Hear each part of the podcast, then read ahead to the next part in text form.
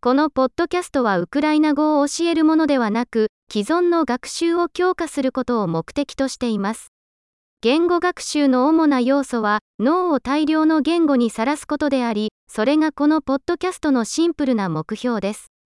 日本語でフレーズを聞いた後、同じ考えがウクライナ語で表現されているのを聞くでしょう。できるだけ大きな声で繰り返してください。試してみよう。ウクライナ語が大好きです。 Люблю українську. 素晴らしい。すでにお分かりかと思いますが、音声の生成には最新の音声合成テクノロジーを使用しています。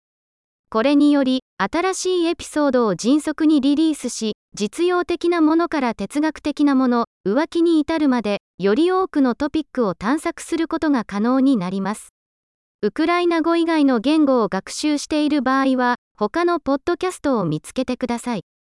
名前はウクライナ語学習アクセラレーターと同じですが、他の言語の名前がついています。楽しい言語学習を。